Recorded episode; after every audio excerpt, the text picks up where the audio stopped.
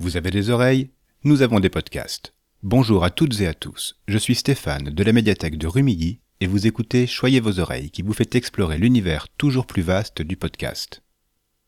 Chaque semaine, je fouille nos rayons virtuels pour vous conseiller trois podcasts sur un thème bien précis. L'indice du dernier épisode était un peu tiré par les cheveux, je dois le reconnaître. Il devait vous faire comprendre qu'aujourd'hui nous parlerons de science, puisque oui, nous sommes en pleine fête de la science. L'origine de ces dix jours dédiés à la culture scientifique est à chercher en 1991, lorsqu'Hubert Curien, alors ministre de la Recherche, ouvre les portes du jardin de son ministère au public. L'année suivante, ce sera la première de Science en Fête à l'échelle nationale. Trente ans plus tard, je vais vous proposer trois podcasts qui vont vous faire vous creuser les méninges, vous expliquer comment fonctionnent ces méninges, pour enfin vous faire prendre un peu de hauteur.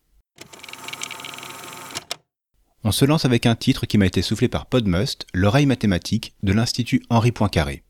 Pour resituer, cet établissement parisien est un centre international de recherche et de médiation scientifique dédié aux mathématiques, à la physique théorique et à leurs interactions. Fondé en 1928, ses missions actuelles consistent à organiser différents types de programmes internationaux en mathématiques, physique et sciences connexes. Il s'engage aussi dans des activités de diffusion et de popularisation des mathématiques. Et pour populariser les maths, l'Institut a, entre autres projets, lancé son podcast. Sur le principe, il me fait un peu penser à À la sauce Curie, dont on avait parlé dans l'épisode 4 sur les femmes de science.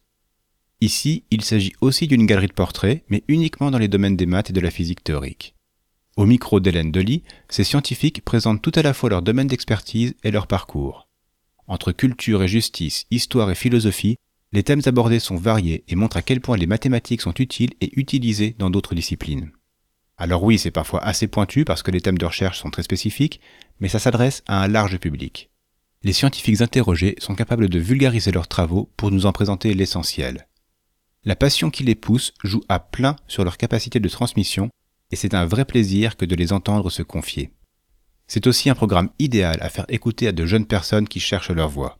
Donc si vous en connaissez dans votre entourage, faites suivre. Le second c'est Erlen Durusavik du podcast Radio Co qui m'en a parlé.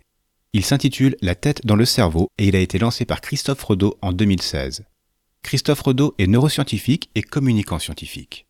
Sous ces deux casquettes, il a lancé ce programme hebdomadaire dans lequel il suit l'actualité scientifique et revient sur des histoires surprenantes pour mieux nous aider à comprendre ce qui se passe dans notre boîte crânienne.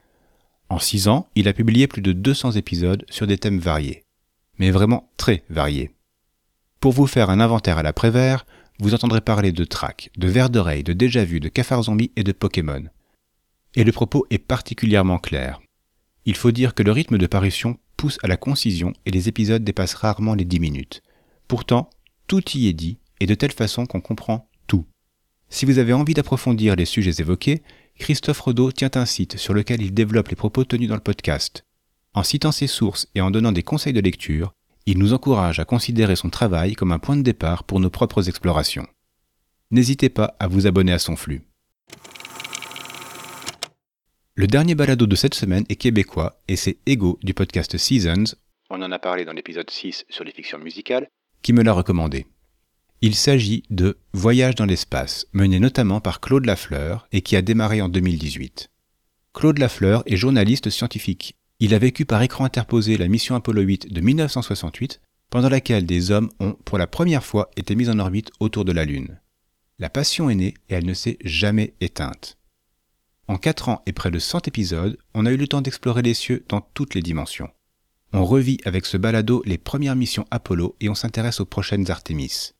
On rêve de rencontrer une vie extraterrestre et on réfléchit aux contraintes de la colonisation de Mars. C'est dense, c'est documenté, mais le ton enjoué des autres nous embarque en quelques phrases.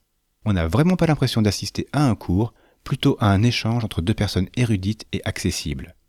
Le rythme actuel est d'environ un épisode tous les 15 jours, et en regard de l'actualité spatiale, c'est un rendez-vous incontournable. Alors c'est une coïncidence, mais j'ai commencé à l'écouter alors que je regardais la série d'Apple TV For All Mankind, qui, sous couvert d'une intelligente uchronie, réimagine l'exploration spatiale. La science et la fiction, le podcast et la série se sont croisés dans ma tête, et les arguments scientifiques de l'un ont éclairé les choix scénaristiques de l'autre. En lecture, je vous encourage aussi à emprunter chez nous la trilogie de Mars de Kim Stanley Robinson. Mars la rouge, Mars la bleue et Mars la verte, ce sont trois romans de hard qui forment un excellent complément à Voyage dans l'espace. Voilà, ce sera tout pour aujourd'hui. Merci beaucoup de nous avoir suivis. Ces trois podcasts ne sont qu'une infime partie de ce qu'on peut trouver sur ce thème, et si vous en cherchez d'autres, le site de la Fête de la Science vous en a sélectionné une belle liste. Autre chose, on a lancé un appel aux volontaires pour participer à notre calendrier de l'Avent. Nous attendons vos contributions avant le 1er novembre. Tout est expliqué dans les notes de cet épisode et dans une annonce spéciale diffusée il y a peu sur ce flux. N'hésitez pas à nous retrouver sur Twitter pour nous dire ce que vous avez pensé de cet épisode et des podcasts de la semaine. Vous trouverez comme d'habitude les liens et les références dans les notes de l'épisode. Choyez vos oreilles est une production de la médiathèque du Quai des Arts à Rumilly, proposée et réalisée par Stéphane de l'espace Image et Son. À la semaine prochaine pour continuer à choyer vos oreilles. Et voici l'indice pour trouver le thème de ce prochain épisode.